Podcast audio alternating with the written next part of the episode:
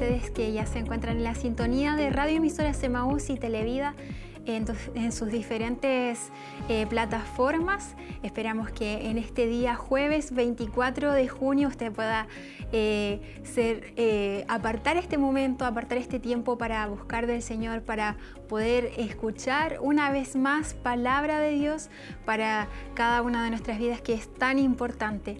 Hoy es un día lluvioso, eh, acá en la ciudad de Chillán tenemos quizás bajas temperaturas también, pero estamos contentos eh, de poder eh, acompañarles un día más junto al programa Siloé en Casa, donde estaremos llevando hasta sus hogares todo lo que sucederá en este culto, alabanzas, tiempos de oración, tiempos también de ofrendar, como también la palabra, que es lo más importante.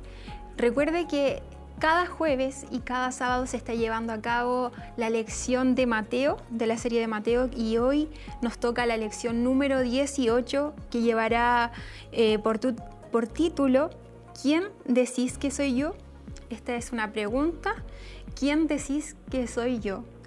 Eh, este entonces será el tema que se estará tratando hoy. Se encontrará en Mateo 16, 13 al 16, para que usted pueda estar también muy atento y pueda eh, acompañarnos, acompañarnos en esta tarde a poder estudiar este libro de Mateo que se ha estado eh, ministrando durante estos últimos, aproximadamente este último mes, donde hemos podido estar eh, indagando más, conociendo capítulo a capítulo, versículo a versículo, lo que el Señor eh, decía a través de este libro, que también es bastante importante, ya que nos muestra quién es Jesús, nos muestra este periodo en que hubo un silencio de 400 años antes, cuando el Antiguo Testamento y ya después inicia el Nuevo Testamento con este libro de Mateo, así que trae bastante eh, información, bastante palabra del Señor y por sobre todo menciona a Jesús, que fue quien vino a la tierra para salvarnos a cada uno de nosotros. Así que si usted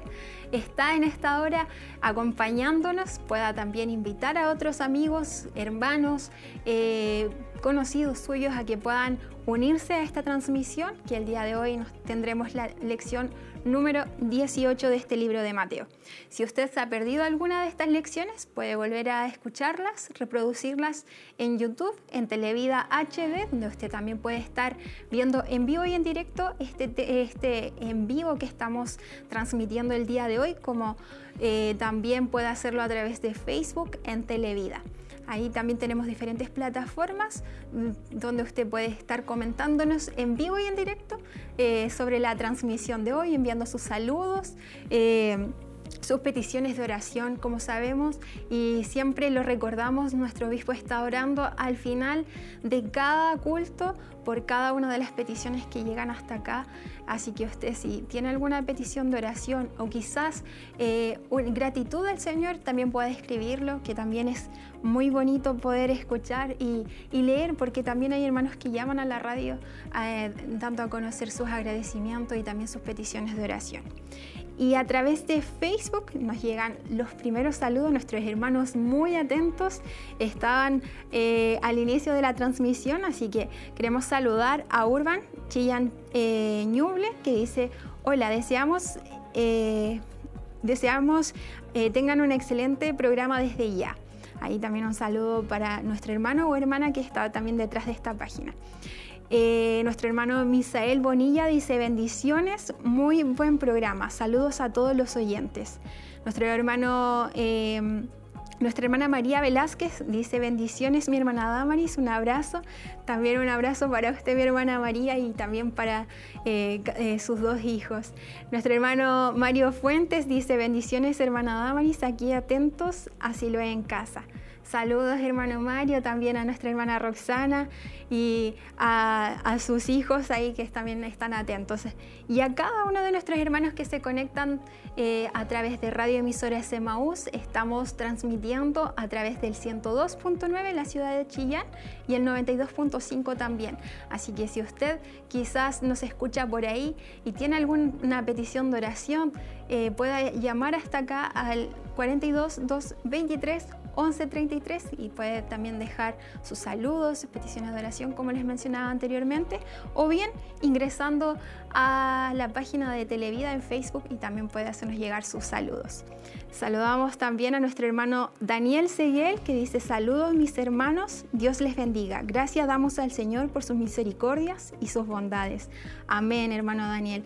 Sin duda no podemos dejar de agradecer lo que el Señor ha hecho con nuestras vidas, que Él nos extiende día a día sus misericordias y podemos despertar un día más es porque el Señor ha tenido misericordia de nuestras vidas y no podemos negar eh, que Él ha sido bueno hasta el día de hoy, que ha, ha, sostenido nuestra vida, ha sostenido nuestra familia, nos ha guardado, nos ha acercado, nos ha protegido de, quizás tantas cosas que nosotros no, no logramos comprender, pero el Señor nos demuestra día a día que Él está ahí en medio de cada situación, por difícil que sea, Él está en medio nuestro y está también eh, llenándonos con su paz, su amor, su bondad y por sobre todo también derramando perdón sobre cada una de, nuestras vidas porque cuando acudimos a Él y le pedimos perdón porque sin duda fallamos cada día, Él perdona nuestras vidas y nos da una nueva oportunidad para que nosotros podamos seguir sirviéndole,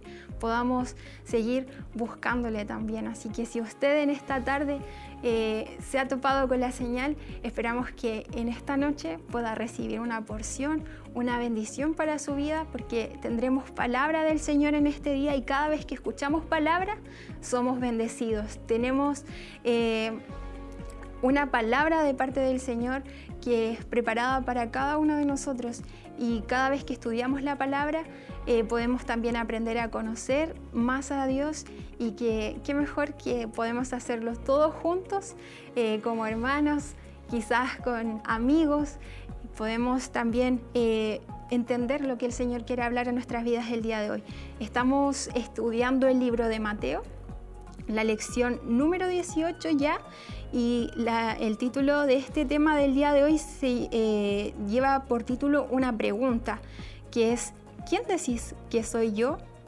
Se encuentra en Mateo 16, versículos 13 al 16.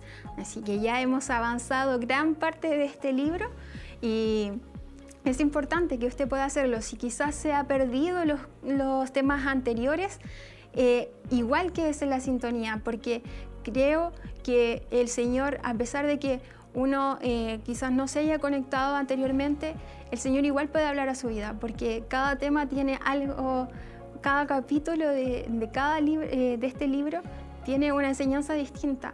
Y hemos estado viendo distintas enseñanzas a lo largo de estos últimos eh, jueves y días sábados que se ha estado tratando esta temática, así que no sea parte de la sintonía, déjenos sus saludos eh, a través de Facebook, a través de YouTube, en Televida y Televida HD para que también podamos estar sabiendo desde dónde nos está escuchando, desde qué lugar nos está sintonizando y por supuesto, si es que eh, usted quiere dejar un saludo, una petición de oración, también están disponibles las plataformas para que pueda hacerlo. Queremos también invitarles a cada uno de ustedes a que puedan y recordarles que nuestra corporación también tiene una aplicación que usted puede descargar a su celular. Esta es Siloe. Usted va a Play Store y la descarga y también ahí puede tener bastante información, todas las temáticas que se han estado tratando en las últimas semanas, en el último año e incluso mucho más para que usted pueda estar al pendiente de todo lo que sucede en la corporación. Si bien ahora no nos podemos reunir físicamente acá, sigue las actividades constantemente a lo largo de la semana acá en la Corporación Silo de Movimiento. Así que usted puede ser parte de cada una de ellas a través de, los medios de comunicación. Constantemente se están enviando eh, información. Nosotros también les avisamos cuando hay programas en vivo. Los días que tenemos culto son los días jueves, sábado y domingo, donde estamos en este programa nosotros previo a Asilo en Casa, donde les invitamos a cada uno de ustedes a participar. Así que eh, usted tiene una amplia variedad, por ejemplo, los días lunes.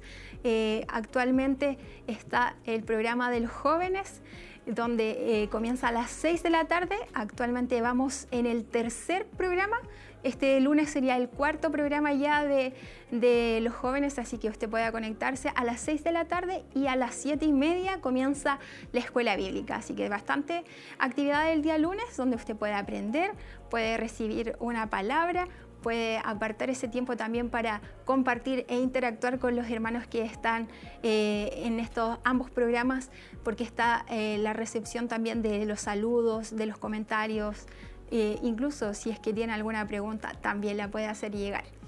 El día martes, nuestras hermanas Damas de Siloé también tienen su programa a partir de las 10 de la mañana, 10 y media. Ahí me falla un poco la memoria pero yo sé que ustedes están muy atentos y constantemente nuestros hermanos están dando la información a través de los medios de comunicación. Así que si usted desea conectarse, también puede hacerlo el día martes. El día miércoles está eh, la reunión por Zoom con nuestro obispo a las 22 horas, así que para toda la congregación eh, también puede unirse a esta transmisión, se está enviando el link constantemente e informándose toda la... Eh, previamente antes para que ustedes también puedan apartar ese tiempo para conectarse. El día jueves, como les mencionaba, estábamos en Siloé en casa, el día sábado igualmente y por la tarde a las 10 de la noche, las señoritas y los jóvenes nos conectamos al estudio bíblico de Primera de Corintios, donde también se está estudiando este libro en el cual hemos sido grandemente bendecidos y esperamos que usted como joven, señorita, adolescente, también pueda unirse. Creemos que el Señor está forjando y está haciendo algo muy especial con la juventud eh, ha sido un grupo que no se ha detenido durante esta cuarentena y que es importante que cada uno de nosotros como señoritas y como jóvenes que un día vamos a ser adultos y algunos que ya lo somos, eh, también podremos tener la oportunidad de, poder aprender más del Señor. Así que si usted... Eh, puede y desea hacerlo, contáctese con Renovados por Gracia a través de, de, Instagram para que también puedan estarle enviando el link para que no se quede sin esta oportunidad de aprender más del Señor, más de su palabra, que como hermanos también podemos ahí eh, en esta transmisión a través de Meet hacer preguntas si es que existen dudas, así que ahí usted pueda eh, también apartar ese tiempo para aprender más de la palabra. Me confirman que Mujer Virtuosa es los días martes y miércoles a las 10 de la mañana. Muchas gracias, hermano Olguita, muy atenta a usted. Así que ahí está la información también para cada una de nuestras hermanas, señoritas y todos los que quieran conectarse también a este programa eh, de Mujer Virtuosa que es transmitido solo por Radio Emisora Maús en el 102.9 y también Radio eh, perdón, emaus.cl, donde también está saliendo la señal de radioemisora Emaus para aquellos que no están en la ciudad de Chillán y quieren conectarse, también puedan hacerlo. Y queremos continuar saludando a nuestros hermanos que están a través de Facebook dejando sus saludos. Saludamos a nuestro hermano Alexis Muñoz que dice bendiciones, a nuestra hermana Margarita Donoso que dice Dios les bendiga mucho mis hermanos. También muchas bendiciones para nuestra hermana Margarita y sus dos pequeñas. Eh, a nuestra hermana Isabel Irribarra dice Dios les bendiga mis queridos hermanos. Y a Génesis Mardones que también nos está sintonizando en esta tarde y así a cada uno de nuestros hermanos que nos sintonizan, que se unen a la, a la transmisión a través de Radio Emisoras Emaús, a través de Televida y a de los diferentes medios que tenemos. Eh, disponibles para que ustedes también puedan ser parte de este culto, que no se lo puedan perder. Creemos que hemos sido bendecidos durante estas últimas semanas y esperamos que el día de hoy usted también pueda tomar esa porción, pueda eh, apartar este tiempo que el Señor nos ha permitido eh, tener para poder buscarle. Tendremos momentos de adoración, de exaltación al Señor, donde podremos cantar y entonar alabanzas todos juntos. También momentos de oración donde podremos buscar el rostro del Señor y también momentos de agradecer sus bondades por medio de también la ofrenda y por supuesto por sobre todas las cosas y lo más importante que nos convoca el día de hoy, la palabra del Señor que será... Eh, el día de hoy se encontrará en el libro de Mateo, capítulo 16, versículo 13 al 16, y esta es la lección número 18 de este libro de Mateo y llevará por título ¿Quién decís que soy yo? Así que ahí bastante interesante el tema que tendremos el día de hoy, ya que eh, si usted ha podido leer antes eh, este tema, este libro, pueda también eh, poner bastante atención, porque aquí el Señor da a conocer quién es Él. Así que ahí está también la invitación para cada uno de ustedes. Si usted desea compartir esta publicación, este enlace, recuerde que lo puede hacer.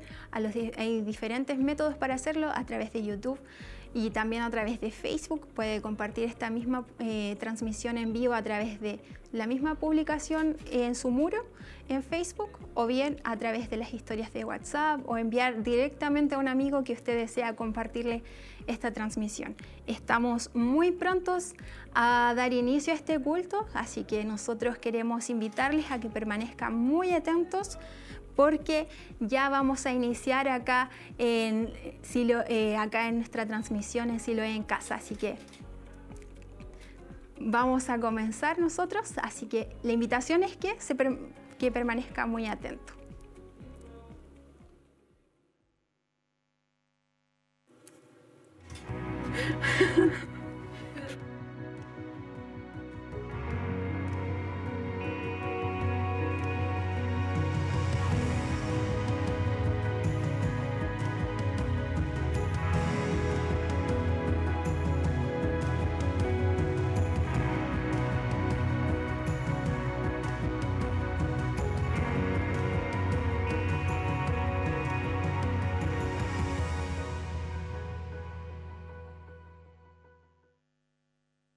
Muy buenas tardes, que el Señor les bendiga a cada uno de mis hermanos que están en este lugar. Agradecido de parte de nuestro Dios poder verle, poder saludarle en esta hora. Estamos muy contentos de poder ser partícipe nuevamente de este culto en casa, si lo es en casa. Agradecemos a Dios también por aquellos que pueden eh, vernos a través de la televisión y también aquellos que pueden estar en este lugar. Gracias a la oportunidad también que Dios nos da, guardándonos y cuidándonos también de todo lo que estamos viviendo como país y como ciudad. Agradecemos entonces al Señor por su misericordia, por su bondad, por su fidelidad, porque hoy hemos venido a adorar, hoy usted ha venido a adorar a Dios, ha venido a exaltar su nombre. Vamos a buscar el rostro del Señor, vamos a ir delante de su presencia, agradeciéndole su misericordia, su bondad, su fidelidad. Amén. Oramos a la presencia del Señor. Padre, en el nombre de Jesús, en esta tarde, Señor, estamos delante de tu presencia, adorando tu nombre, exaltando tu nombre. Solo tú eres digno, Dios eterno, de ser adorado, de ser exaltado, Señor. Hemos esperado, Dios mío, con ansias esta hora para poder adorar tu nombre, para entregarte nuestra mejor adoración, nuestra mejor alabanza, Señor, con toda nuestra vida, con todo nuestro ser, con toda nuestra fuerza, Señor. Queremos entregarte lo mejor de nosotros, Señor. Llévate todo pensamiento, Dios mío, eterno y ajeno, Señor, que esté fuera, Dios mío, de tu voluntad, Dios mío. Bendice, Señor, aquel que esté en este lugar. Traiga nueva fuerza, Señor. Restaure, Dios mío, la vida y los corazones de aquellos que necesitan, Dios mío, de tu presencia, de tu poder. Te pedimos, Señor, que usted también bendiga, Dios eterno, a la distancia, aquellos que están viendo, aquellos que estarán escuchando, Señor, la palabra, Dios eterno, la cual bendecirá nuestra vida en esta tarde, Señor. Te agradecemos por los que han podido llegar a este lugar. Bendiga sus vidas, sus familias, sus hogares, Señor.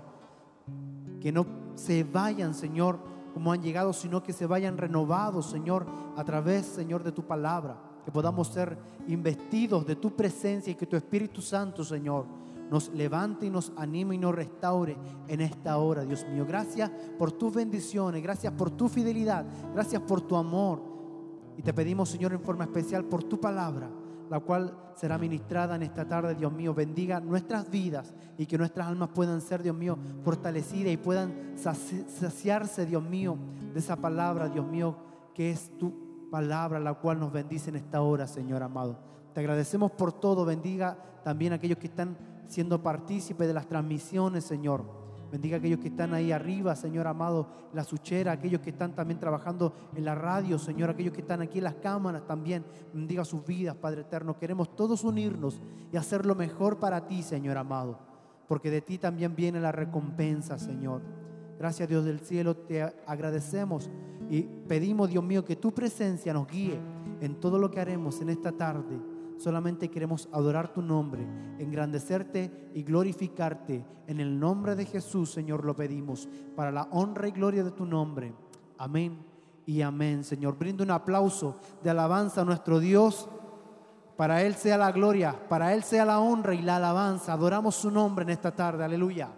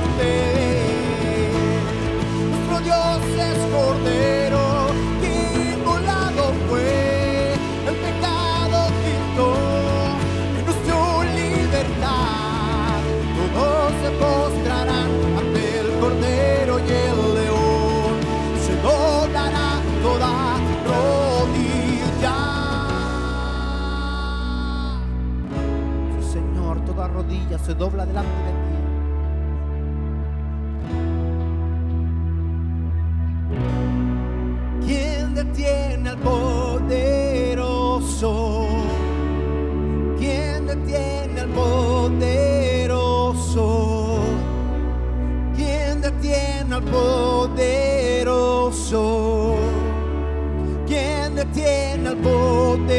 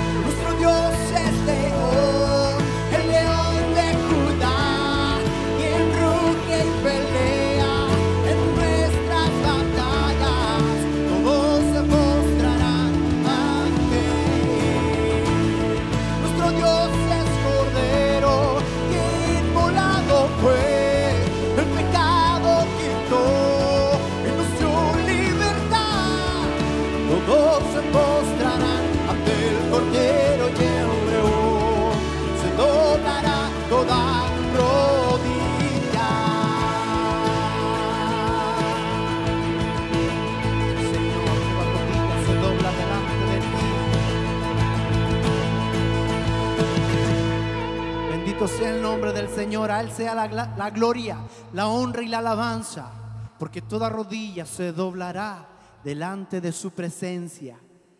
Cuanto espera la venida de Jesús, amén. Pronto está por su iglesia a aparecer, aleluya. Bendito sea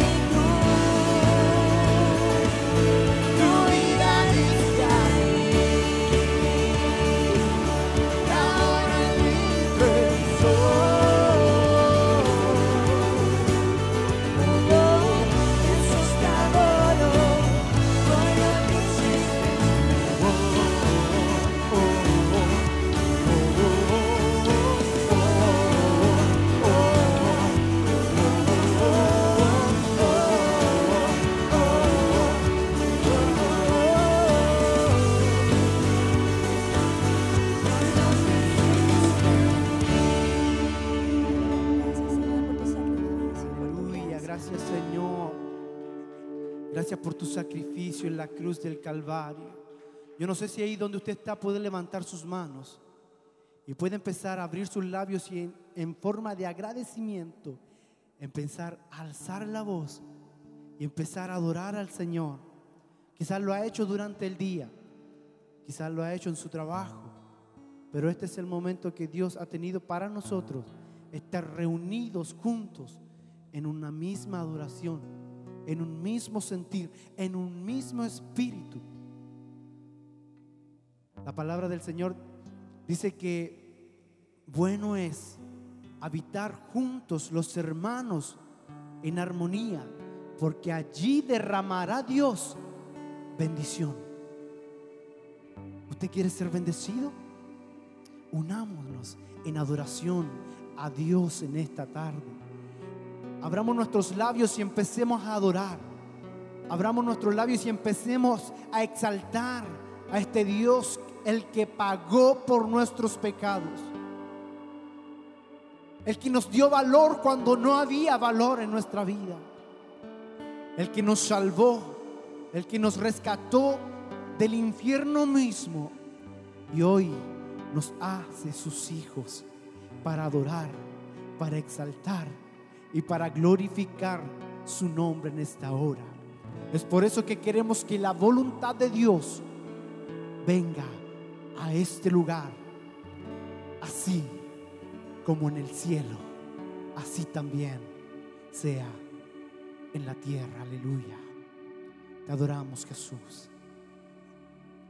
Te adoramos Rey de Reyes y Señor de Señores. Alma te alaba Jesús.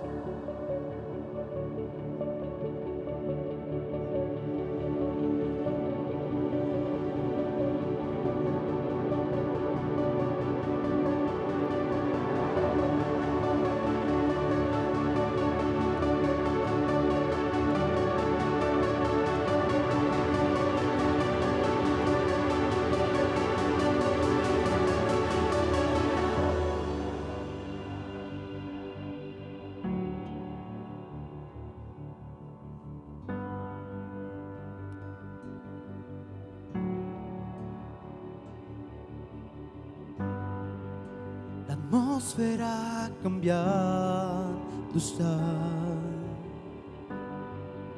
Tu espíritu está aquí. Es evidente tu mover. Tu espíritu está atmósfera cambiando está. Tu espíritu está aquí. Es evidente tu mover.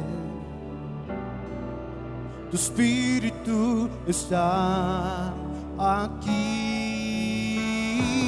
Llena este lugar derramando tu amor, tu amor me envuelve. He venido por ti a tus brazos de amor, tu amor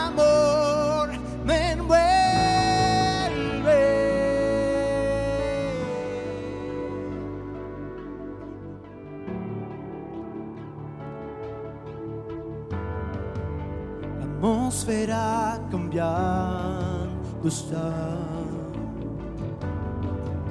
Tu espíritu está aquí. Es evidente tu mover. Tu espíritu está aquí. La atmósfera cambiando está. Tu espíritu está aquí. Es evidente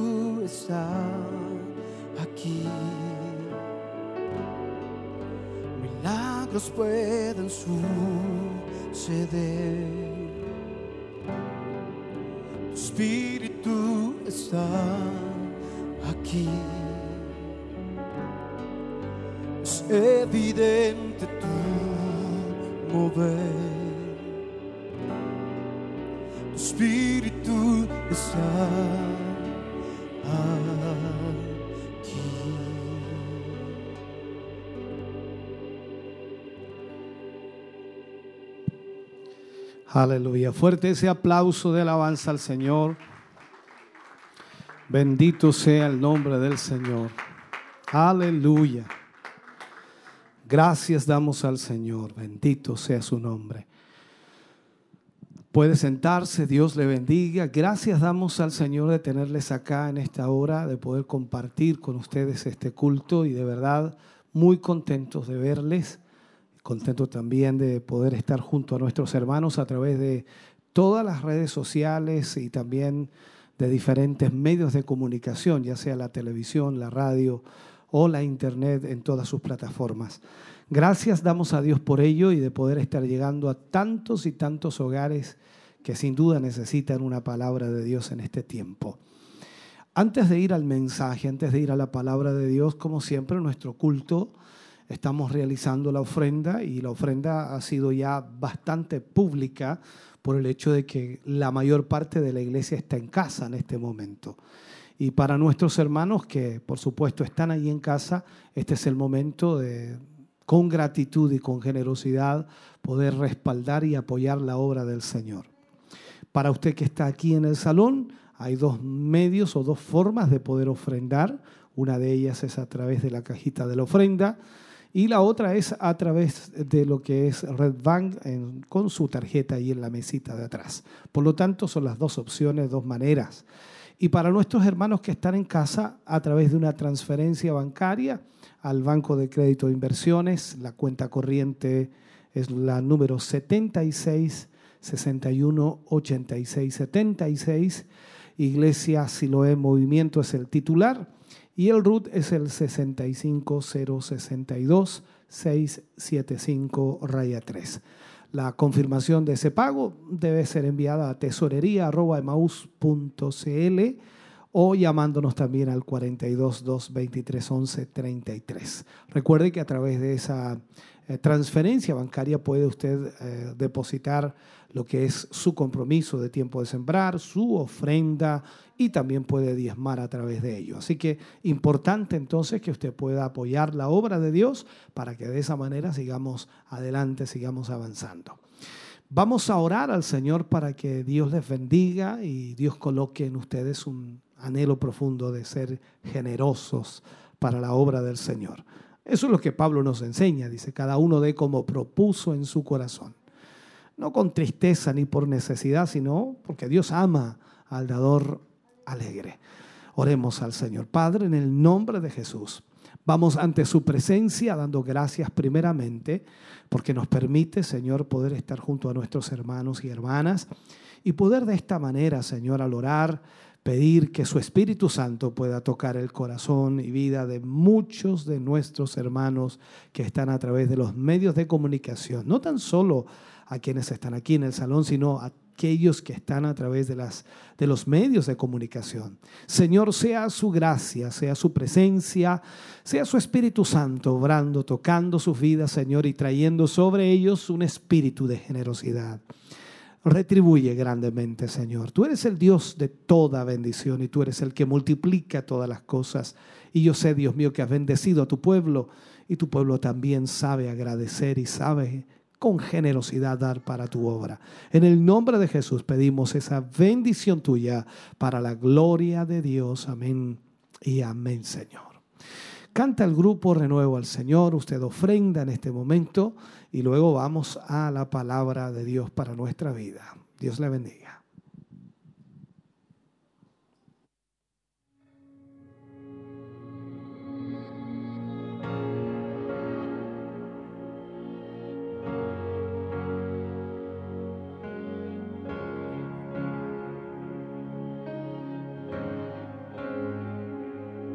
Jesucristo, reinas con poder, soberano, victorioso rey, ni la muerte pudo detener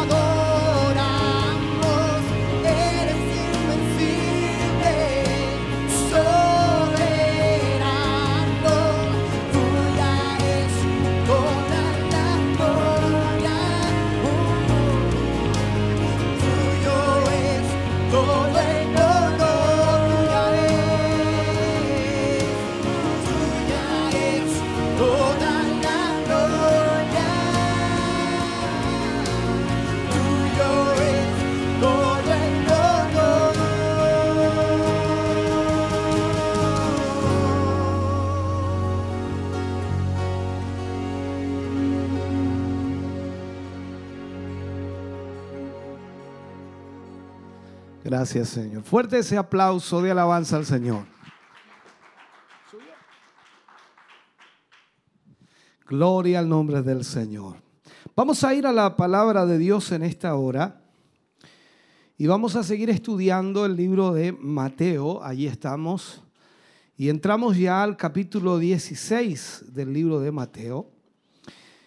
Y vamos a usar como base al mensaje que hoy tocaremos o la instrucción y la enseñanza que hoy utilizaremos, el libro de Mateo en el capítulo 16, versículos 13 al 16.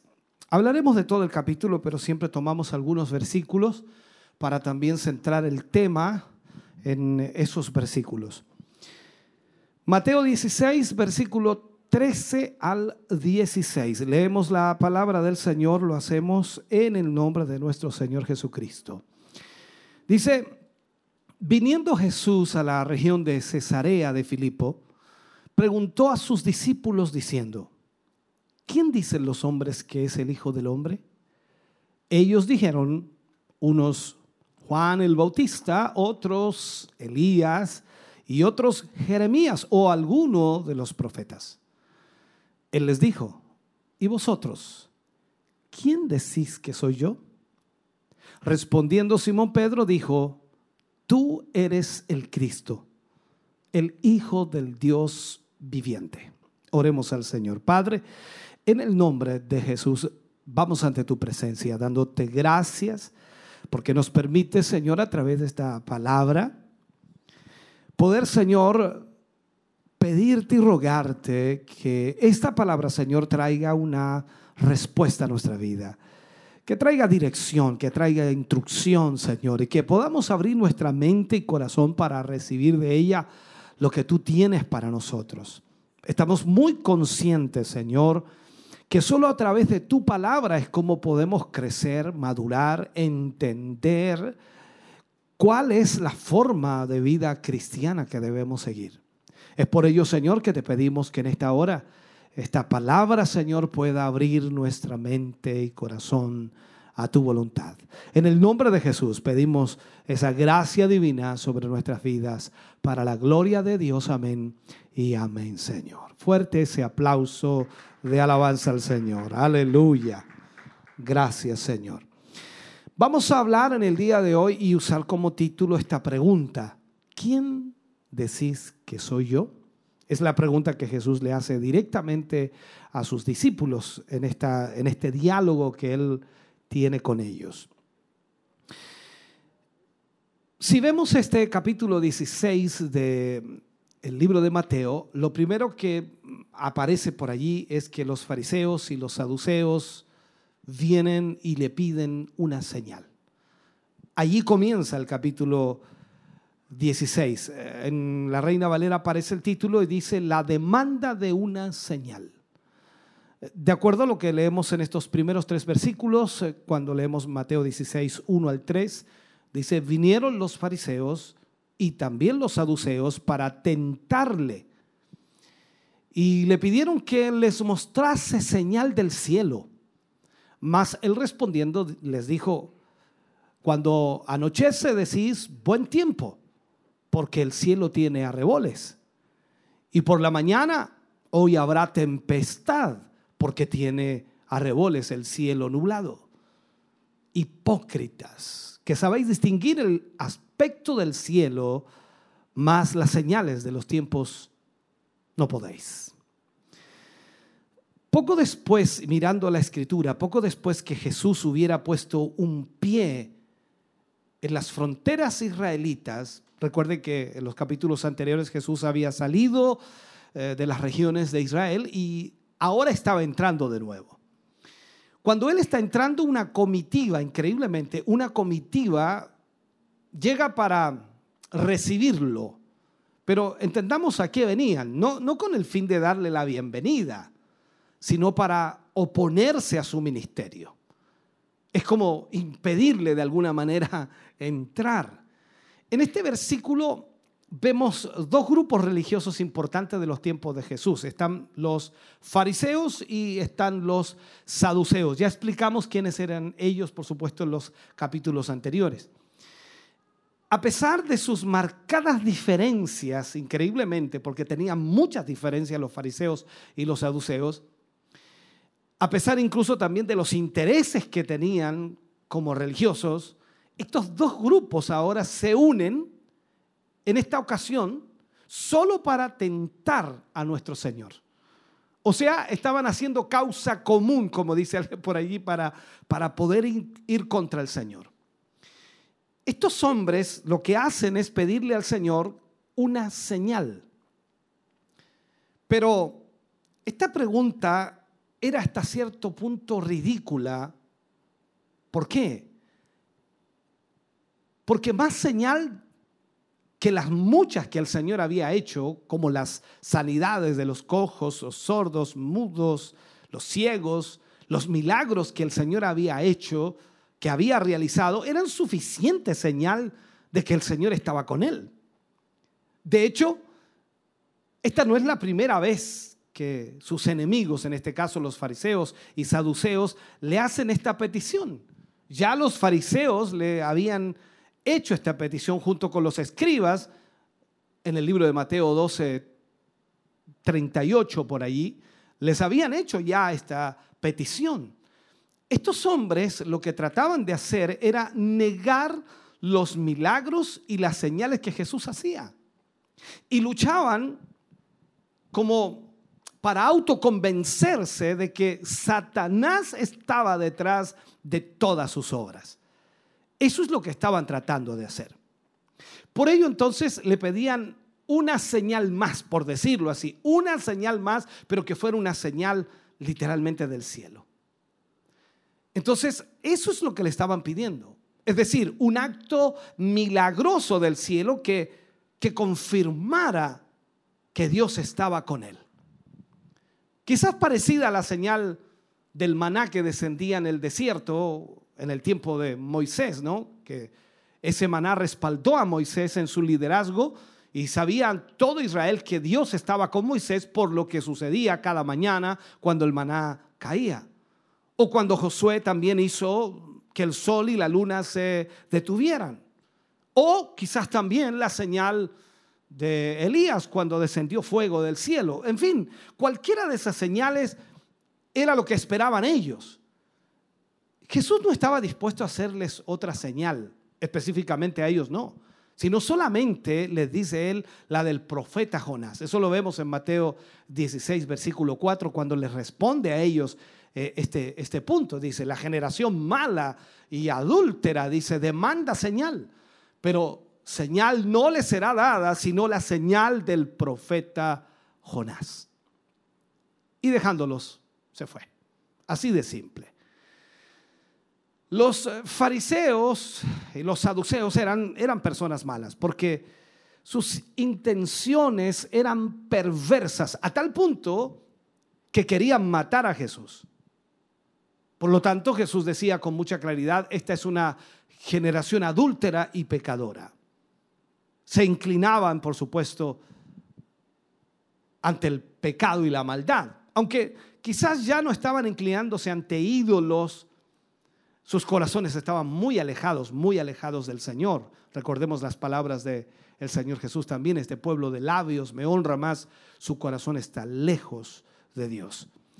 Siempre estaban poniendo ellos sus tradiciones humanas antes que a Dios. Les importaba más sus tradiciones que lo que Dios decía.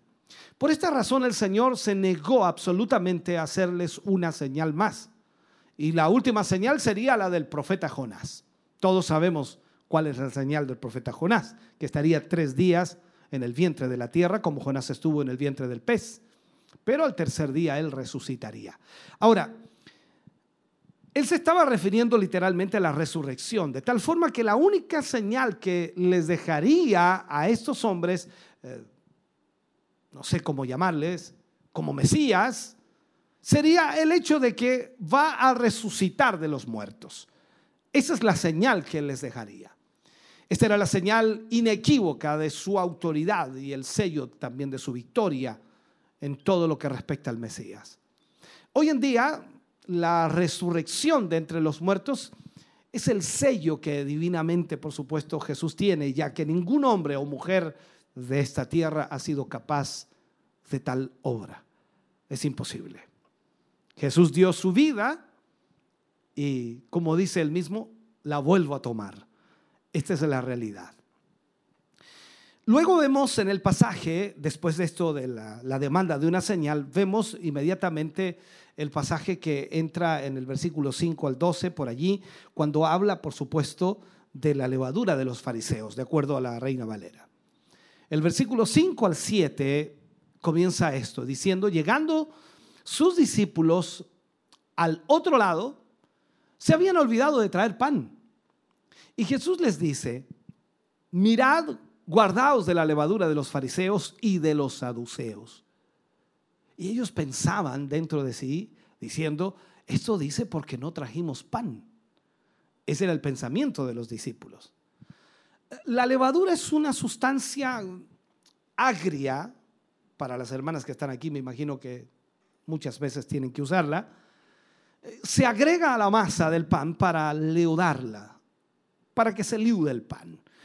En el Nuevo Testamento la levadura era muy conocida por sus características de expandir la masa del pan. Por eso la palabra de Dios en el libro de Gálatas capítulo 5 versículo 9 dice la frase, un poco de levadura leuda toda la masa. La levadura fue usada frecuentemente de manera ah, alegórica Jesús lo que estaba haciendo era comparar los efectos de la expansión que la levadura tiene en la masa del pan con los efectos dañinos que la mala doctrina de los fariseos, lamentablemente, y también la mala doctrina de los saduceos, eh, tenía en la vida de las personas. O sea, podemos decir que es muy parecido a un cáncer que crece y se extiende afectando a todos los órganos del cuerpo. A eso se refería el Señor Jesús. Luego vemos en los versículos 8 al 12, en el libro de Mateo, y dice, y entendiendo Jesús, les dijo, ¿por qué pensáis dentro de vosotros, hombres de poca fe, que no tenéis pan? ¿No entendéis aún? ¿Ni os acordáis de los cinco panes entre cinco mil hombres y cuántas cestas recogisteis? ¿Ni de, las siete, ni de los siete panes entre cuatro mil y cuántas canastas recogisteis? ¿Cómo es que no entendéis que no fue por el pan que os dije que os guardaseis de la levadura de los fariseos y de los saduceos? Entonces, dice, entendieron que no les había dicho que se guardaran de la levadura del pan, sino de la doctrina de los fariseos y de los saduceos. Ellos pensaban, los discípulos pensaban dentro de sí, esto dice porque no trajimos pan, tal como lo dice el versículo. Sin embargo, Jesús conoció sus pensamientos e inmediatamente les recrimina su falta de capacidad, primero para entender los misterios de Dios y al mismo tiempo les atribuye la falta de fe. Este es un problema que muchos cristianos tenemos. Y digo tenemos para que nadie se sienta ofendido, porque muchas veces nos falta la capacidad para entender los misterios de Dios y también la poca fe que tenemos. Para poder comprender las verdades de Dios es clave tener fe, es muy importante tener fe tener un corazón incluso sencillo que permita que el Espíritu Santo lo, lo moldee, lo guíe, lo dirija, lo instruya para que pueda realmente entender los misterios de Dios. Además de eso, es importantísimo fortalecer nuestra fe a través de las experiencias, de las vivencias mismas, de todo lo que hemos vivido en el pasado, donde Dios ha obrado a favor de nuestra vida. Porque creo que todos hemos tenido experiencias en donde Dios ha obrado y nosotros nos hemos dado cuenta que solo Dios ha podido hacerlo, porque no hay ninguna otra manera de que aquello se hubiera solucionado o no hay ninguna otra manera de que, que aquello hubiera ocurrido si no hubiera sido por la mano de Dios, la mano poderosa de Dios. Ahora, si el problema era que solo no tenían pan, nuestro Señor le pregunta, ¿por qué no confiar entonces en la providencia de Dios? Si ya anteriormente el mismo Señor había hecho milagros sorprendentes de multiplicación en dos ocasiones. Recordemos la multiplicación de los cinco mil y él mismo les recuerda la multiplicación de los cuatro mil. Entonces dice, o sea, ¿por qué se preocupan si no trajeron pan? ¿Qué problema hay? Multiplicamos de nuevo, como está diciendo el Señor. Entonces, lo mismo nos está diciendo a nosotros, que no debemos preocuparnos por lo que estamos enfrentando en demasía. ¿Por qué? Porque Dios en el pasado ha hecho milagros los cuales nos ha mostrado que Él está con nosotros y que Él puede obrar otra vez más en nuestra vida a pesar de lo, de lo difícil que parezca lo que estamos viviendo.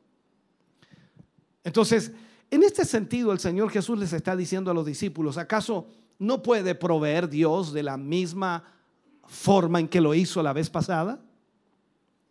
¿Sabe? Muchas veces podemos enfrentar dificultades en nuestra vida, pero no podemos olvidar el control que el Señor tiene de nuestra vida.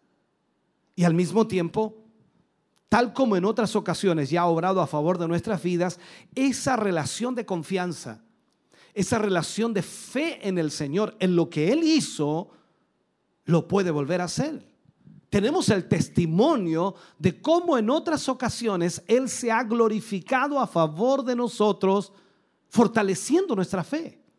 O sea, Dios una y otra vez ha hecho milagros en nuestra vida y no porque no lo esté haciendo ahora, en este preciso momento, voy a dudar de su capacidad para hacer milagros o voy a dudar de su poder. Sería totalmente ilógico. Entonces yo debo aferrarme a la fe y debo confiar plenamente en la experiencia y también, por supuesto, en el testimonio que tengo en Cristo de que Él puede obrar hoy en mi vida porque ya lo hizo en el pasado, porque ya lo hizo en mi vida. Entonces, eso es lo que Jesús les estaba tratando de decir también.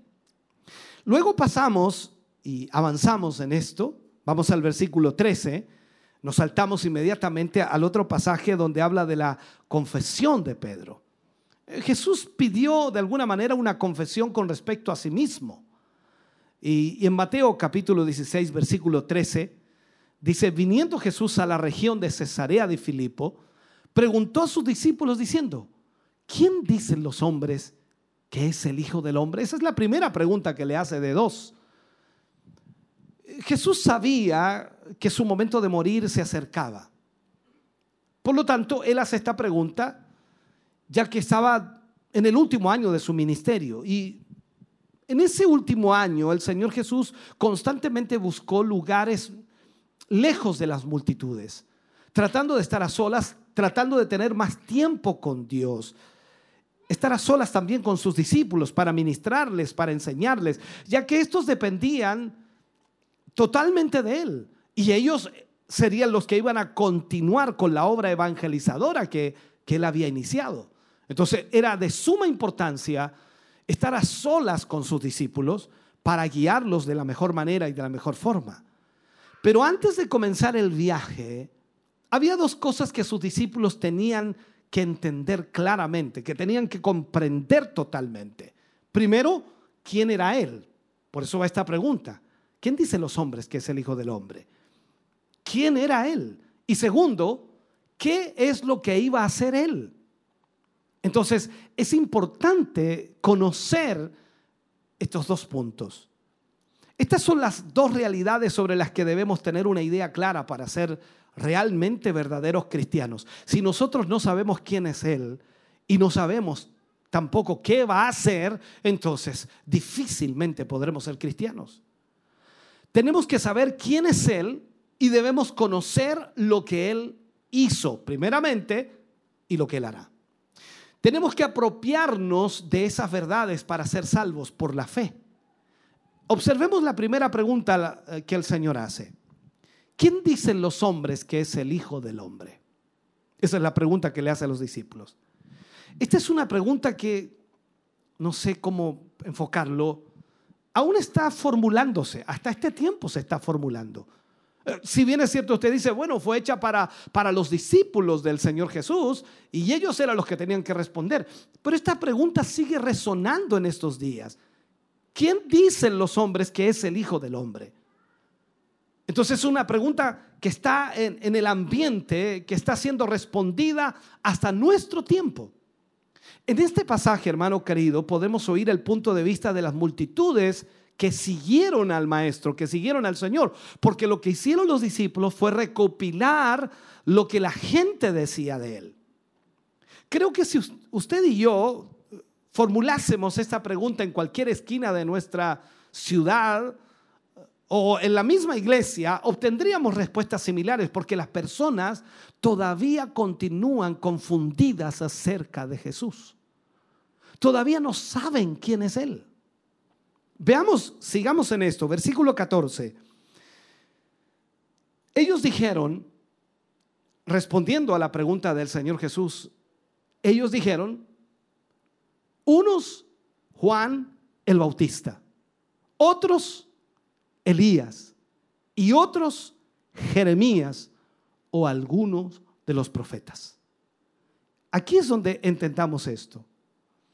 Algunos pensaron que Jesús era Juan el Bautista, que había sido un gran hombre y la gente así lo reconocía. En nuestro tiempo, mucha gente piensa que Jesús fue un gran maestro.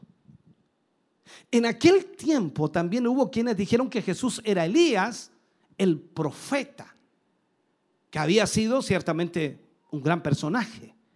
Igualmente, hay, hay, muchas personas en la actualidad que no ponen eh, en duda la grandeza de Jesús, que ellos saben que Jesús es grande, pero entendamos, solo muchos le consideran una buena persona. Otros pensaron que Jesús era Jeremías, el profeta que lloraba. Y la gente había visto llorar a Jesús. Entonces muchos dijeron que era Jeremías. Así que aquellas multitudes le, reconocieron el mérito de ser un gran profeta.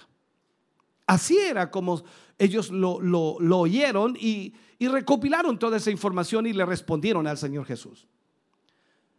Como puede verse, entonces había una gran variedad de puntos de vista de la gente. La gente veía a Jesús de mil maneras. Ahora, en este sentido debemos entender también que eran opiniones que la gente corriente de aquella época tenía. Pero luego el Señor se dirigió a los suyos, a sus discípulos. Y en el versículo 15, 16 del capítulo 16, Mateo 15, Mateo 16, 15 y 16, Él les dijo, vosotros, ¿quién decís que soy yo? Respondiendo Simón Pedro dijo, tú eres el Cristo el Hijo del Dios viviente. Entonces había llegado el día en que los discípulos tenían que tomar una decisión de hacer una confesión. Evidentemente Simón Pedro fue el portavoz del grupo de todos los discípulos y dijo, tú eres el Cristo. Eso significa el Mesías, el ungido, aquel que había sido predicho en el Antiguo Testamento y el Señor Jesús era el cumplimiento de aquellas profecías. Por lo tanto, los discípulos estaban reconociendo a Jesús como el Mesías.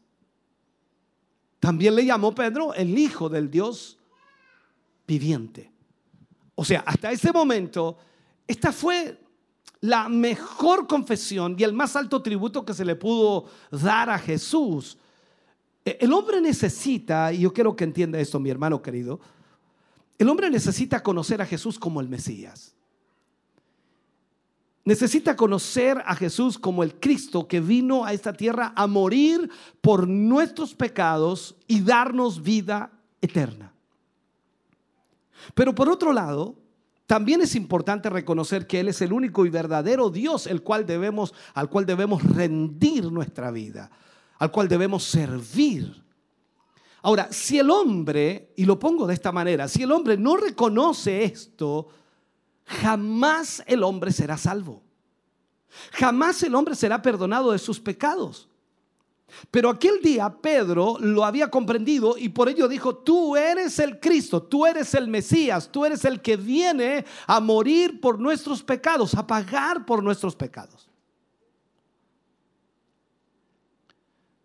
En Mateo 16, versículo 17, dice, entonces le respondió Jesús, bienaventurado eres, Simón, hijo de Jonás, porque no te lo reveló carne ni sangre, sino mi Padre que está en los cielos. Miremos esto.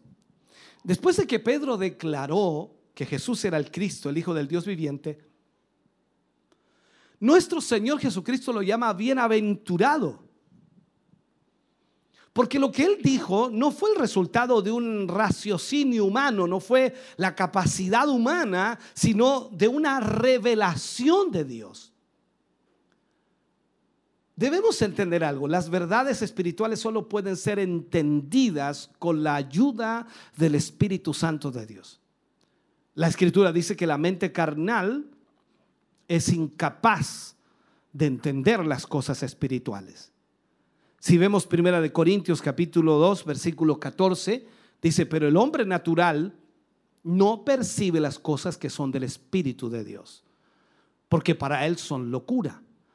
Y no las puede entender porque se han de discernir espiritualmente. O sea, ningún ser humano, y eso hay que entenderlo, ningún ser humano puede hoy llamar a Jesús Señor, sino solo por medio del Espíritu Santo. En los tiempos de hoy podemos conocer a Jesús exactamente de esa manera.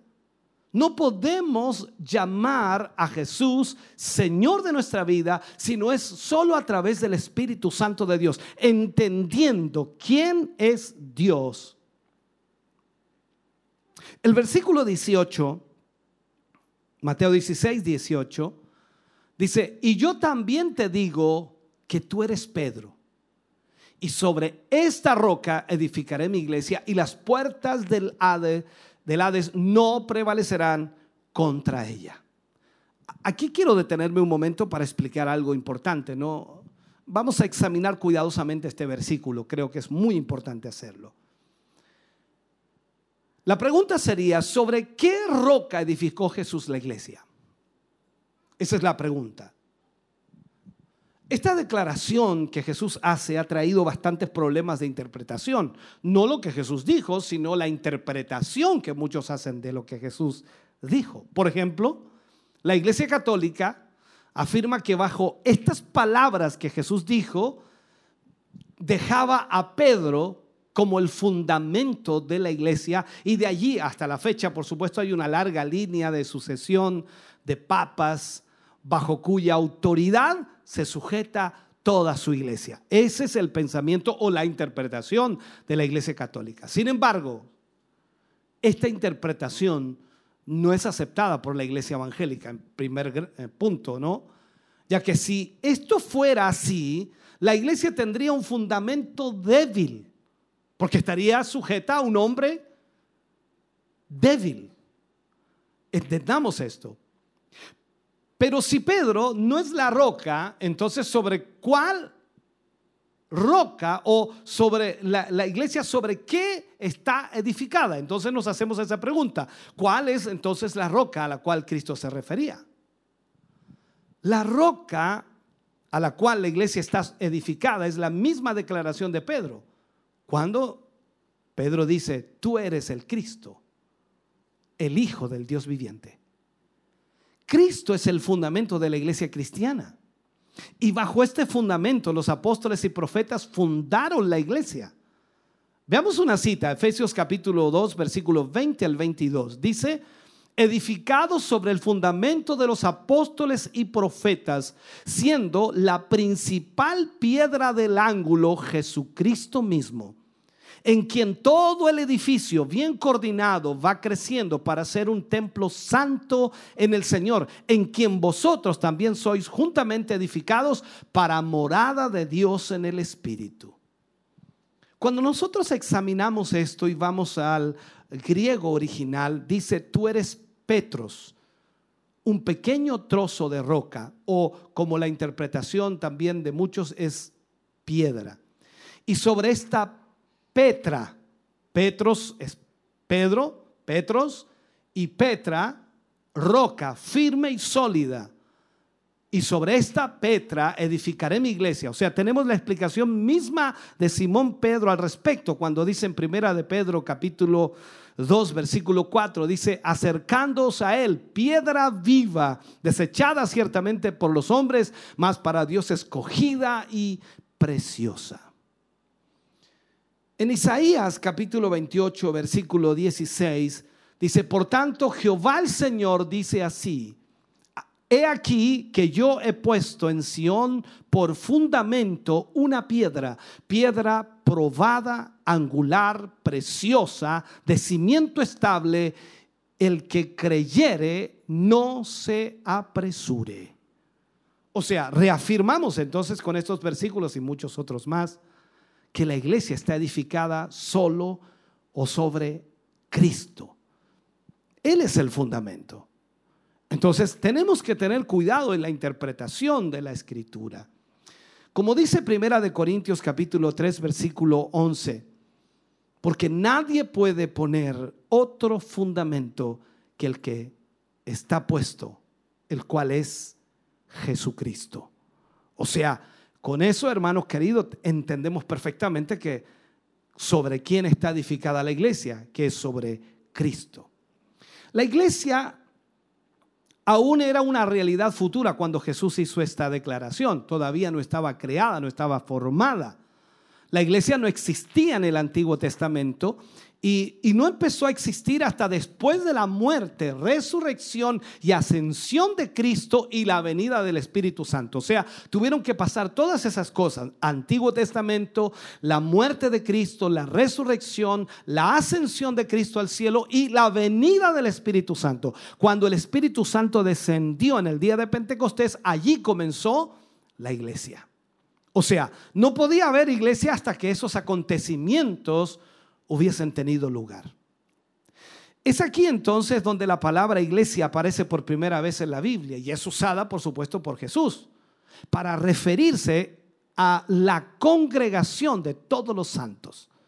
Eh, de hecho, en griego la palabra iglesia se traduce como eclesia o eclesía, con un acento en la I, eclesía. Y se refiere no a un edificio, sino a la congregación o asamblea de personas. Por ello la iglesia del Señor no es un templo o no es un edificio, sino todos los creyentes que estamos unidos por una fe y somos el templo y morada del Espíritu Santo. Ahora, a esta iglesia, tal como Cristo dijo, las puertas del infierno no pueden hacerle daño. La palabra utilizada para infierno es el Hades, que se refiere al mundo invisible y significa la muerte. Entonces las puertas de la muerte no van a prevalecer contra la iglesia de Cristo. Si seguimos estudiando y seguimos viendo, vamos al versículo 16, Mateo capítulo, perdón, 19, Mateo 16, 19, dice, y a ti te daré las llaves del reino de los cielos y todo lo que atares en la tierra será atado. Y todo lo que atares en la tierra será atado en los cielos. Y todo lo que desatares en la tierra será desatado en los cielos. Entonces la pregunta es, ¿cuáles son las llaves del reino de los cielos? ¿Fueron entregadas solamente a Simón Pedro? Es una buena pregunta para hacer, ¿no? ¿Fueron entregadas solamente a Simón Pedro? No. Jesús la entrega a aquellos que hacen la misma confesión que Pedro hizo. Aquellos que conocen a Cristo como Salvador, como Señor de sus vidas. Recuerden lo que dijimos anteriormente. Nadie puede llamar a Jesús Señor si no es a través del Espíritu de Dios. Y el Espíritu de Dios, ¿qué es lo que va a hacer? Va a revelar a Cristo a su vida y él va a entender quién es Jesús y lo que él ha hecho. Entonces, si tú eres un hijo de Dios, tienes las llaves al igual que cualquier otra persona que las tenga, por decirlo así. Las llaves eran un distintivo de autoridad, del oficio de los escribas en este caso, que interpretaba las escrituras al pueblo y podemos verlo actuando, por supuesto, en el libro de Nehemías, capítulo 8, versículo 2 al 8, por allí más o menos se ve eso. Entonces, vemos que la escritura nos va marcando la dirección que el Señor quiere que nosotros conozcamos. Luego de ahí, el último pasaje que tenemos para analizar es cuando Jesús anuncia su muerte. Comienza ahí en el versículo 21, capítulo 16, versículo 21. Desde entonces comenzó Jesús a declarar a sus discípulos que le era necesario ir a Jerusalén y padecer mucho de los ancianos, de los principales sacerdotes y de los escribas, y ser muerto y resucitar al tercer día. Ya anteriormente Jesús había estado a solas con sus discípulos, donde había hecho presentar o se había hecho presentar como el Cristo, el Hijo del Dios, o el Hijo de Dios a través de la declaración de Pedro. Pero ahora era necesario que sus discípulos comprendieran cuál era la misión de este Mesías, la misión que él tenía. Y por ello él, por supuesto, les dice. Entonces Jesús comenzó a explicarles, a hablarles a sus discípulos que le era preciso ir a Jerusalén padecer mucho de parte de los ancianos, de los principales sacerdotes y también de los escribas y ser muerto y resucitar al tercer día. Él les comenzó a explicar todo aquello para que ellos primeramente lo entendieran. Esta es la primera declaración que Jesús hace en cuanto a su misión en esta tierra, morir y resucitar. La cual era muy importante que sus discípulos comprendieran porque no se tenía una clara comprensión de la misión del Mesías en esta tierra. Recordemos también que Judas tenía un, pensamiento totalmente diferente por haber sido celote de la religión de los celotes o de los celotes. En realidad él pensaba que el Mesías venía a eliminar a los romanos y esa era la forma que prácticamente ellos tenían claro.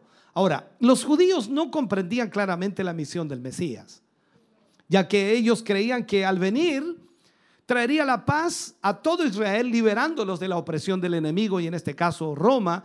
Y, por esto ellos a lo mejor esperaban que el Mesías eh, viniera, no sé cómo llamarle, usara una espada y dirigiera una batalla contra los romanos, tal como David lo había hecho en el pasado contra los, eh, no sé, los filisteos, y los dirigiera en la batalla como un, como un David. Entonces ahí, ahí vemos que no entendían. Ellos no esperaban un Mesías como Jesús, que hablaba de amor, que hablaba de perdón e incluso de perdón de pecados. Ahora, gracias a Dios y al Espíritu Santo, hoy nosotros como cristianos entendemos esto y sabemos que el Señor Jesús tendrá dos venidas. Y eso lo sabemos perfectamente. La primera es cuando vino como, como siervo a, morir por nuestros pecados para redimir a todo aquel que crea en Él. Y así se cumplen todas las profecías tocante al Mesías. Y eso es una realidad, ese Mesías sufriente. Pero también sabemos que habrá una segunda venida, donde vendrá a conquistar, vendrá a destruir a todos sus enemigos y a establecer su reino de mil años cumpliéndose por supuesto en ese momento todas las profecías que nos hablan acerca del Mesías, Mesías conquistador. A partir de ese momento, Jesús comenzó a decir que él, que él, que a él era necesario ir a Jerusalén y padecer mucho de los ancianos, de los principales sacerdotes, de los escribas, y ser muerto y resucitar al tercer día, lo cual por supuesto determina lo principal de su ministerio. Aquí está la misión principal de Jesús. Morir para resucitar al tercer día. Y constituye, por supuesto, el fundamento de toda nuestra fe. Sin esa muerte y resurrección no habría evangelio. No habría nada para nosotros. Porque la muerte de Jesús es la expiación, es el perdón de nuestros pecados. La resurrección es la promesa de vida eterna. Por lo tanto, si eso no hubiera sucedido, nosotros no tendríamos ninguna opción de salvación. Ahora, en Mateo 16, versículos 22 y 23, dice, entonces Pedro, tomándolo aparte, comenzó a reconvenirle, diciendo, Señor, ten compasión de ti. En ninguna manera esto te acontezca. Pero él volviéndose dijo a Pedro, quítate de delante de mí, Satanás. Me eres tropiezo, porque no pones la mira en las cosas de Dios, sino en las de los hombres. Lo que Pedro estaba diciendo era, eres el Mesías, no puedes ir a la cruz. Era evidente que la cruz no estaba en el pensamiento de los apóstoles. Y aquí vemos una transformación de Pedro. Es increíble la transformación que Pedro tuvo. Primero, recordemos, pudo decir por el Espíritu de Dios que Jesús era el Hijo de Dios. Sin embargo, al momento siguiente, permitió que Satanás lo engañase. Aunque tal vez las intenciones eran buenas, ¿no? Y quizás totalmente desprendidas de su corazón, que amaba a su Señor y no quería que nadie lo lastimara. Sus intenciones lamentablemente no estaban en armonía con la voluntad de Dios y por ello el Señor Jesús le dice, quítate de delante de mí, Satanás. La reprensión de Jesús es fuerte, pero a mí me parece que lo hace con respecto más al espíritu maligno que estaba influenciando a Pedro a decir estas palabras que al mismo Pedro. Por otro lado, eso no significa que Pedro estaba poseído, ya que él estaba protegido, recuerde usted, por la presencia de Dios. Sin embargo, el enemigo es astuto. El enemigo siempre está influenciando con ideas, con pensamientos, con tentaciones la vida de cada creyente. Y, y, así había hecho también con Pedro para lograr a toda costa que Jesús se desviara de su camino. Permíteme cerrar este mensaje si puedo hacerlo. En Mateo 16, 24 al 28, dice, entonces Jesús dijo a sus discípulos, si alguno quiere venir en pos de mí, niéguese a sí mismo y tome su cruz y sígame. Porque todo el que quiera salvar su vida la perderá y todo el que pierda su vida por causa de mí la hallará. Porque, ¿qué aprovechará al hombre si ganare todo el mundo y perdiere su alma? ¿O qué recompensa dará el hombre por su alma? Aquí encontramos una de las grandes demandas del Evangelio. Para convertirse en un verdadero discípulo de Jesús debemos aprender a negarnos a nosotros mismos. Algo que no muchos están dispuestos a hacer ya que esto implica negar los deseos de la carne. Y eso es el problema más grande que podemos tener. Pablo escribe a los Gálatas en el capítulo 5, versículos 16 y 17, y dice, digo pues, andad en el espíritu y no satisfagáis los deseos de la carne. Porque el deseo de la carne es contra el espíritu y el del espíritu contra la carne. Y estos se oponen entre sí para no para que no hagáis lo que quisierais. Jesús dice que cada día debemos tomar nuestra cruz.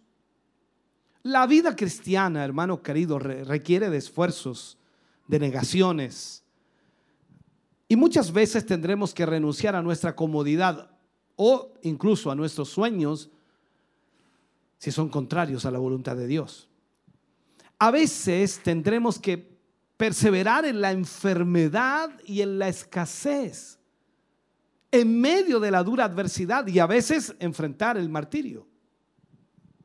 Entonces, aquel que renuncie al pecado y a los ofrecimientos de este mundo, muchas veces va a tener que entregarse a la persecución e incluso pierda su vida por causa del testimonio de Cristo. Entonces, Aquí es donde debemos entender esta realidad. De esta forma, todo aquel que lo, cuando hablo de perder la vida, o cuando Cristo habla de perder la vida, habla entonces que la va a ganar para el reino de los cielos. Cuando nosotros perdemos la vida por la causa de Cristo, lo ganaremos todo. Muchas personas no siguen a Cristo porque piensan en todo lo que dejarán en el mundo, en todo lo que tienen que renunciar o en todo lo que tienen que abandonar. Piensan en las pruebas y también las persecuciones que vendrán si sirven al Señor o incluso eh, perder la vida. Pero lo cierto es que con la actitud que ellos toman de no seguir al Señor, perderán no solo su vida, sino la eternidad y serán condenados en un infierno real. Al final, todos los apóstoles, recordemos, murieron anhelando la segunda venida del Señor. De igual forma, nosotros debemos vivir santa y piadosamente anhelando el pronto retorno de nuestro Señor Jesucristo. Yo creo que Él viene pronto. Estamos a las puertas de que Él venga por nosotros y lo que podemos hacer hoy más que nunca es simplemente seguirle cada día, tomar nuestra cruz y seguirle y vivir para Él de la forma en que Él desea que nosotros vivamos. Ahora nos resta simplemente hacer su voluntad, vivir de acuerdo al propósito del Señor. Le invito a que se ponga de pie para que oremos al Señor por esta palabra. Amado Dios, en esta hora, Señor, vamos ante su presencia, dándole gracias por este tiempo que usted nos ha permitido, Señor, tener su palabra para nuestra vida. Gracias porque Usted nos habla y nos ministra y nos guía, nos enseña. Gracias Señor porque siempre su palabra trae bendición a nuestro corazón y vida. En esta hora y momento, Señor, le pedimos y le rogamos que cada uno de sus hijos y de sus hijas que ha oído esta palabra pueda, Señor, aplicarla a su vida. Sé que no hemos profundizado tanto en algunos puntos de este, de este capítulo, hay cosas maravillosas allí, pero el tiempo no nos daría y tratamos, Señor, de mostrar lo más importante. Y creo con todo mi corazón que en esta noche su palabra, Señor, ha calado hondo en el corazón de sus hijos. Gracias por este tiempo, gracias por esta palabra, gracias por su bendición y su presencia. En el nombre de Jesús lo agradecemos hoy. Amén y amén, Señor. Cantamos al Señor y luego oramos por todas las peticiones que hoy nos han llegado. Y así también cerraremos nuestro culto de hoy. Estamos contentos de que haya estado con nosotros. Dios le bendiga.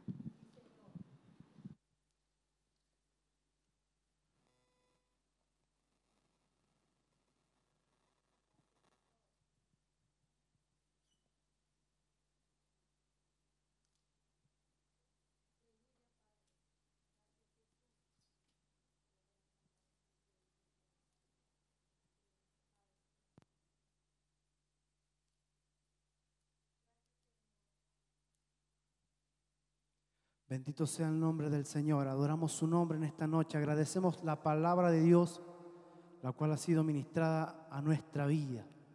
Por eso que solamente queremos agradecer a Dios el poder estar en este lugar y el poder oír el alimento que necesita nuestra alma, el alimento que necesita nuestro ser para poder adorar a Dios y poder exaltar su nombre. Bendecimos su nombre en esta hora, aleluya.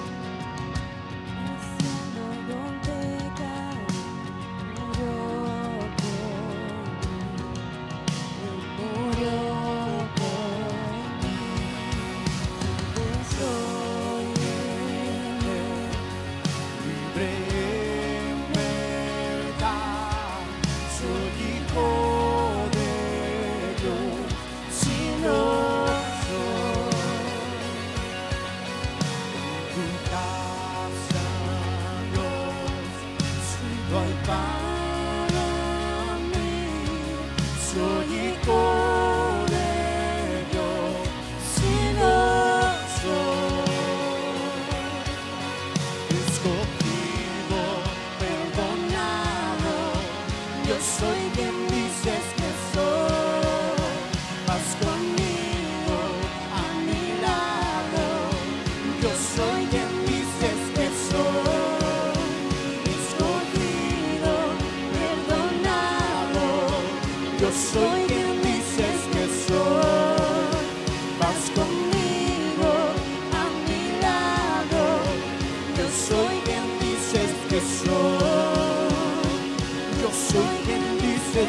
que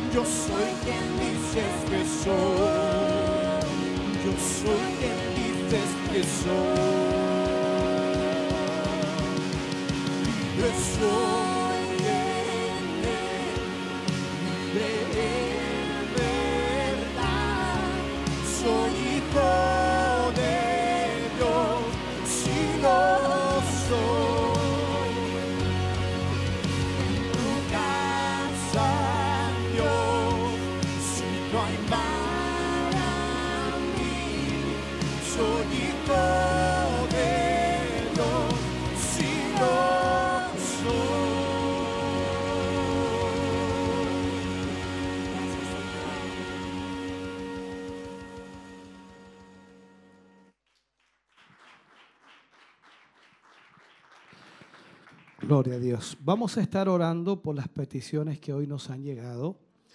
Vamos a orar en el día de hoy por eh, Amanda Muñoz por sanidad, por Juan Carlos Riquelme por sanidad, tiene COVID-19, por la hermana Filomena Gómez Bustos, tiene trombosis, por Víctor Fuentes Gómez por sanidad, por la hermana Verónica Cisternas y familia por fortaleza. También tenemos un agradecimiento acá. Amanda Muñoz agradece a Dios por sus respuestas a favor de su hijo Jaime, Jaime Luis y Julia. Esas son las peticiones que tenemos en este momento. También Álvar Urra pide oración por protección para su vida, para Ángela Urra y familia. Pide por la familia Gatica Montero, por Mariano Urra Castillo, por Marisol Ortiz Ernesto Urra, por salud para su, para su eh, y también para Paula Castillo.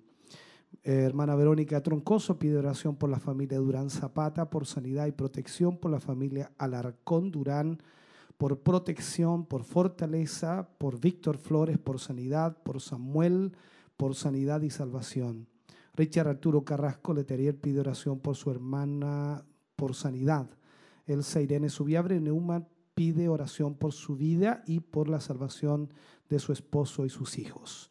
Todas estas peticiones las ponemos en esta oración final y también estamos orando para ser despedidos a nuestros hogares. Amado Dios, vamos ante tu presencia dando gracias en este momento que nos permites orar, Señor, e interceder por aquellos hermanos y hermanas que están viviendo momentos difíciles.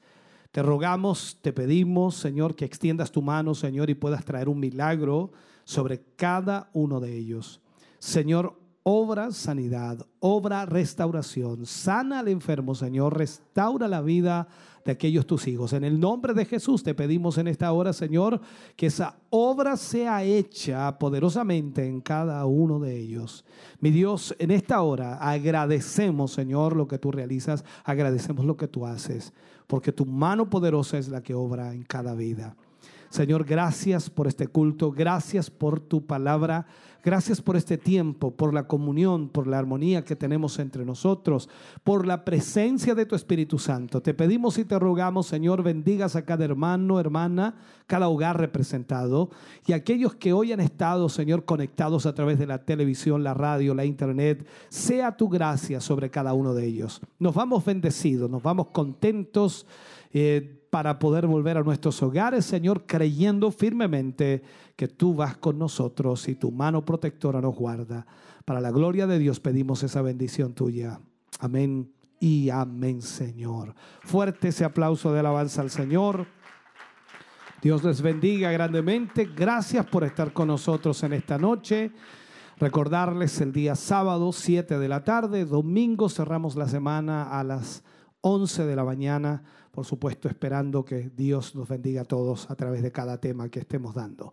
Bendiciones del Señor, volvemos a los estudios de Televida para ya ir eh, recibiendo los últimos eh, saludos de nuestros hermanos en las redes sociales. Bendiciones del Señor. haya podido permanecer hasta el día de hoy eh, atento en esta transmisión de Silo en Casa.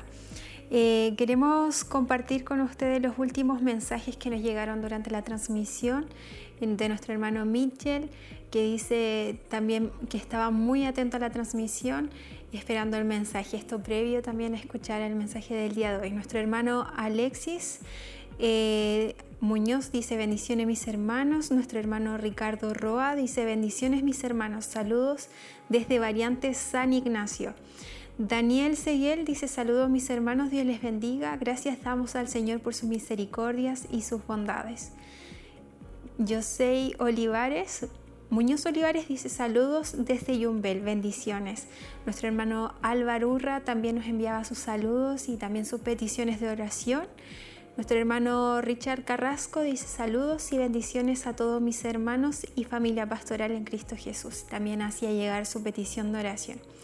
Nuestra hermana Isolina Hermosilla también nos enviaba saludos, decía bendiciones escuchando la palabra. Eh, nuestra hermana Verónica Troncoso también comentaba y nos enviaba sus saludos a través de Facebook y queremos saludar en especial a nuestra hermana Elsa Subiabre que también nos enviaba sus saludos a través de, eh, YouTube y nos comentaba también una petición de oración. Nuestra hermana Viviana Riquelme también nos comentaba, nuestra hermana Gloria Arriagada también hacía llegar sus saludos y también eh, a cada uno de nuestros hermanos. Estamos eh, ya finalizando este programa de Silo en Casa. Esperamos que ustedes hayan sido grandemente bendecidos y quédese en la sintonía de Radio Emisoras Emaús y Televida, que queda mucho contenido todavía que bendecirá sus vidas eh, a lo que resta de tarde. Que el Señor les bendiga grandemente.